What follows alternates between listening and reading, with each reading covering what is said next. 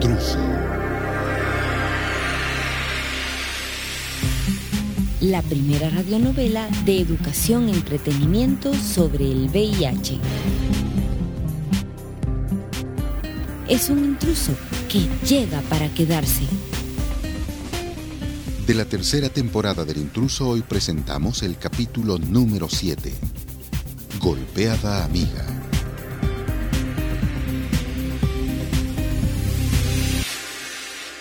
Yo solo quiero pegar en la radio.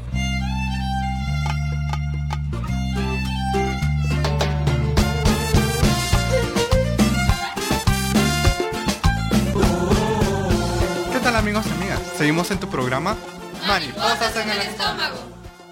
Y como te lo habíamos prometido, hoy hablaremos de un tema sobre el cual habíamos tenido muchas preguntas. El tema que trataremos hoy es sobre la duda que existe entre los jóvenes si es posible o no que una chica se embarace la primera vez que tiene relaciones sexogenitales. Unos piensan que no, otros que sí. Bueno, ¿ustedes qué piensan allá en casita? Llámenos, marca ahora mismo nuestras líneas telefónicas porque queremos escuchar tus dudas o comentarios respecto a este gran tema. Tenemos una llamada. Mariposas en el estómago. Buen día. Hola mariposas en el estómago, aquí les habla Dulce. Hola Dulce, bienvenida al programa. ¿Ya sabes de qué estamos hablando el día de hoy? Sí, sí, por eso llamé. A mí me gusta estar informada sobre estos temas y quiero obtener la respuesta. Muy bien, Dulce, cuéntanos, ¿tú crees si es posible o no que una chica se embarace la primera vez que tiene relaciones sexogenitales? Bueno, hay mucha gente, especialmente muchos chavos, que dicen que no, sobre todo cuando te andan pidiendo la famosa prueba de amor y convencen a las chavas diciéndole que la primera vez no pasa nada y que sobre todo es imposible que ella se embarace la primera vez que tiene relaciones. Mm, ¿Y tú? ¿Qué dices al respecto? En realidad, yo digo que las chavas tenemos que abrir los ojos y conocer nuestro cuerpo. La primera vez que se tienen relaciones sexogenitales, sí es posible que una chava salga embarazada. Yo les recomiendo a las patojas que escuchen su programa que se pongan pilas y que no se dejen engañar. Tienes razón, Dulce. Se ve que eres una chava bien informada. Y otra cosa que hay que tomar en cuenta es que la primera vez que se tienen relaciones sexogenitales, no solo se puede correr el riesgo de un embarazo no planificado, sino además adquirir una ITS o una infección de transmisión sexual. Así que mucho ojo, infórmese antes de actuar. Agradecemos la participación de Dulce al responder tan animadamente a la pregunta que hicimos. Y a ti te animamos a quedarte con nosotros, con esta canción con la que de seguro te vas a animar. Estás en Mariposas en el estómago. El programa juvenil en donde llamamos a las cosas por su nombre. Mueve el esqueleto y comunícate a través de todas nuestras vías.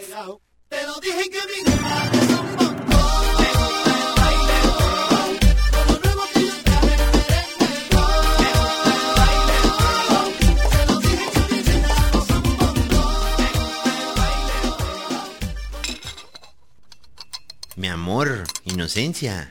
Ya teníamos días de no salir juntitos, mi reina. Ay, John Michael, es cierto. Es que los dos hemos tenido muchas cosas que hacer. A mí me han dejado un montón de tareas en el instituto y verá que ahora he tenido que ayudar a mis papás en la tienda.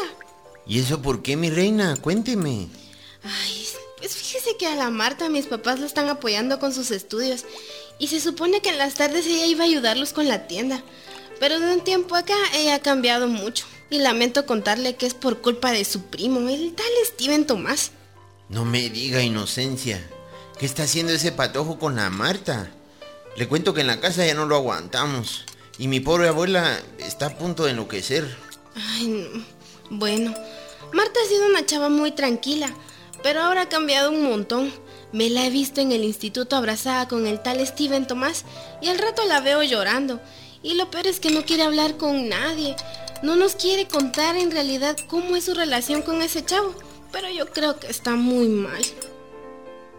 Ah, inocencia. Hasta pena me da porque el chavo es mi primo. Pero usted sabe que yo no tengo nada que ver ahí, al contrario. Yo he tratado de encarrilarlo, pero eso es imposible, mi reina. No, mi amor. Si yo sé que usted no tiene nada que ver ahí.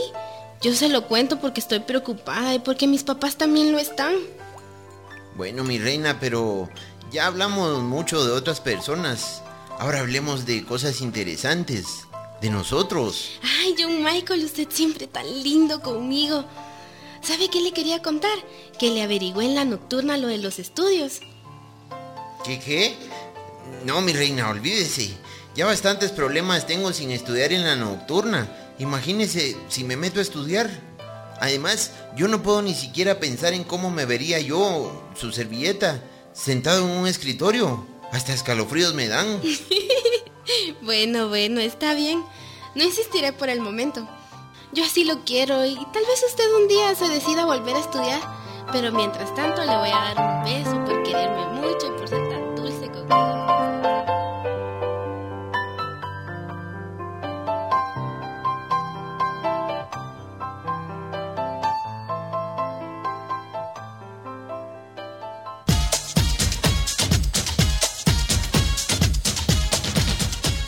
te pasa vos, Diego? No sé, te miro callado. No te veo igual que siempre. No, no tengo nada, Saúl. Ah, no, Diego. Ahora me contás. El otro día cuando cumpliste años te fui a buscar. Y ahí estaba tu mamá y Leslie con las tostadas, el fresco y la Magdalena. Me contaron que comiste rápido y saliste más corriendo que andando.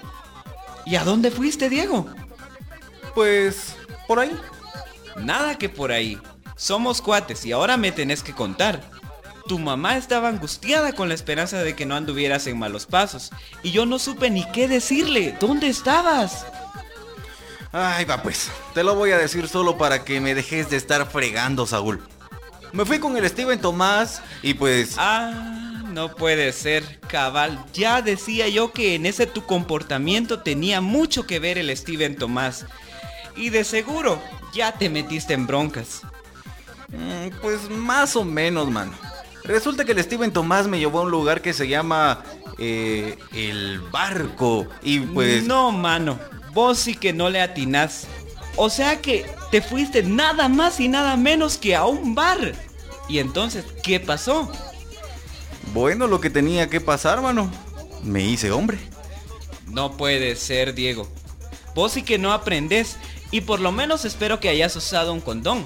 No, mano. Sí, esa es mi angustia, la verdad. Mira, ya en ese momento me puse muy nervioso y no sabía ni siquiera qué hacer. Todo pasó tan rápido, me sentí tan confundido y en menos de lo que canta un gallo, yo ya estaba fuera del barco, como tonto, confundido y sintiéndome tan extraño.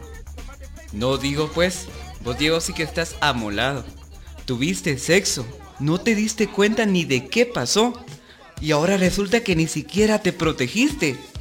¡Qué bonito, Diego! ¡Qué bonito! Ya, mano, ya. Si vos no sos mi papá. Pero creo que por primera vez tenés razón, Saúl. Porque la verdad, tengo miedo. Y no sé si esto me va a traer consecuencias. No lo sé.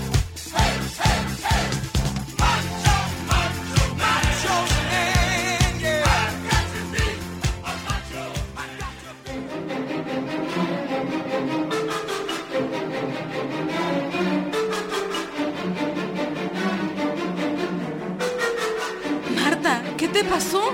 ¿Y ese morete? ¿Qué te pasó? Contame. ¿Te caíste? ¿Dónde te golpeaste? Decime, amiga. Déjame en paz, Dulce. Ni vos ni la inocencia aprenden por las buenas. Ya les he dicho varias veces que me dejen en paz. No, Marta, vos no me entendés. Si no queremos hacerte daño. Además, ahora te estoy viendo golpeada y me gustaría ayudarte. Contame. Nada dije, nada. Es mi vida. Levanta la cara, Marta. Quiero verte bien. Por Dios, Marta, ¿qué te pasó? ¿Quién te pegó?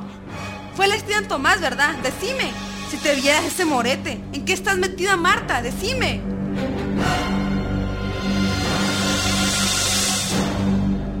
Ya me tenés harta, Dulce. Y solo para saciar tu curiosidad, te voy a decir que sí. El Steven Tomás me pegó, pero lo hizo porque me quiere. Porque se puso celoso de que otro chavo me estaba viendo. Y, nada, Marta, estás loca. Quien te quiere no te hace daño. Eso que te está pasando a vos se llama violencia en el noviazgo. Si es que a lo que tenés con el Steven Tomás se le puede llamar noviazgo. Decime dónde más te pegó. Déjame, Dulce. Esto de que vos seas una santurrona y que no te interese tener novio no quiere decir que yo sea como vos. Yo sí tengo un hombre que me quiere y es el Steven Tomás. ¿No te das cuenta que... No, Martita. Ahora entiendo que más que nunca necesitas ayuda. Cuando te iban a casar en tu aldea, necesitaste esa ayuda porque tu mismo papá te había comprometido. Pero como vos no estabas enamorada del fulano, fue fácil ayudarte. Pero ahora que estás enamorada del Steven Tomás, estás más ciega que nunca, amiga. No me digas amiga. Las amigas nos apoyan y no nos critican. Y vos no has parado de criticarme a mí. ¿Y al Steven Tomás? Entendeme, Marta, esto no está bien. Vení, te tengo que curar esas heridas. Y aunque no querrás, yo te voy a ayudar. La violencia en el noviazgo es más común de lo que te imaginas. Lo que pasa es que las chavas lo ocultan y no es normal, Marta, entender, no es normal. Pues, ayúdame. Es que me duele mucho. Pero yo lo quiero, de verdad, yo lo quiero. Después hablamos de eso. Ahorita te voy a curar las heridas. Venite, vamos a ir a la casa y te voy a poner unos lienzos.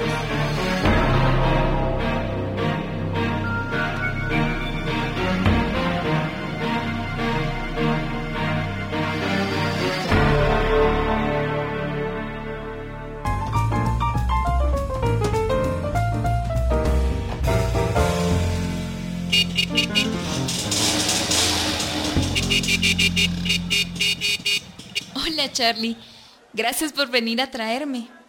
Ay, hoy sí llevo este montón de trabajos para calificar y estoy muerta. Hola Jenny Cristina, es un gusto venir a traerte. Dame las cosas, vamos a acomodarlas en mi supernave. Ay Charlie, tú siempre tan amable. Eh, te traje algo. Es algo sencillo, pero Ay, gracias, Charlie. Una rosa. Ay, mil gracias, está hermosa. Y huele delicioso. Tenía una vida de no recibir una. Y yo una vida de no regalar una. Jenny Cristina, quisiera hacerte una pregunta. ¿Tú dejaste algún novio en el pueblo en el que antes trabajabas? Y no, Charlie. No dejé a nadie. Uy, uy, uy. Entonces, yo me preguntaba si, bueno, si tú habías considerado que yo y tú... Mm, bueno, por mi mente nunca había pasado que realmente yo sí he notado que sí hemos estado muy cercanos. Me llevas, me traes, me esperas y estás pendiente de mí. Pero por mi mente no había pasado que tú y yo, pues... Mira, Jenny Cristina, yo no quiero apresurarte, ni obligarte a nada. Y he pensado mucho en la mejor manera de decirte lo que siento. Tú me gustas, y me gustas mucho. Charlie, pero no será muy pronto. Hace pocos meses que nos conocemos y... Mira, Jenny Cristina, piénsalo. ¿Pero que piense qué? Sí, ¿verdad? Es que no, no, no lo había dicho completo. Bueno, que piense si, eh, eh, si quiere ser mi, mi eh, si quiere ser mi, mi novia. Yo te quiero mucho. ¿Y tú a mí? I see the moon, the moon sees me, the moon sees somebody I wanna see.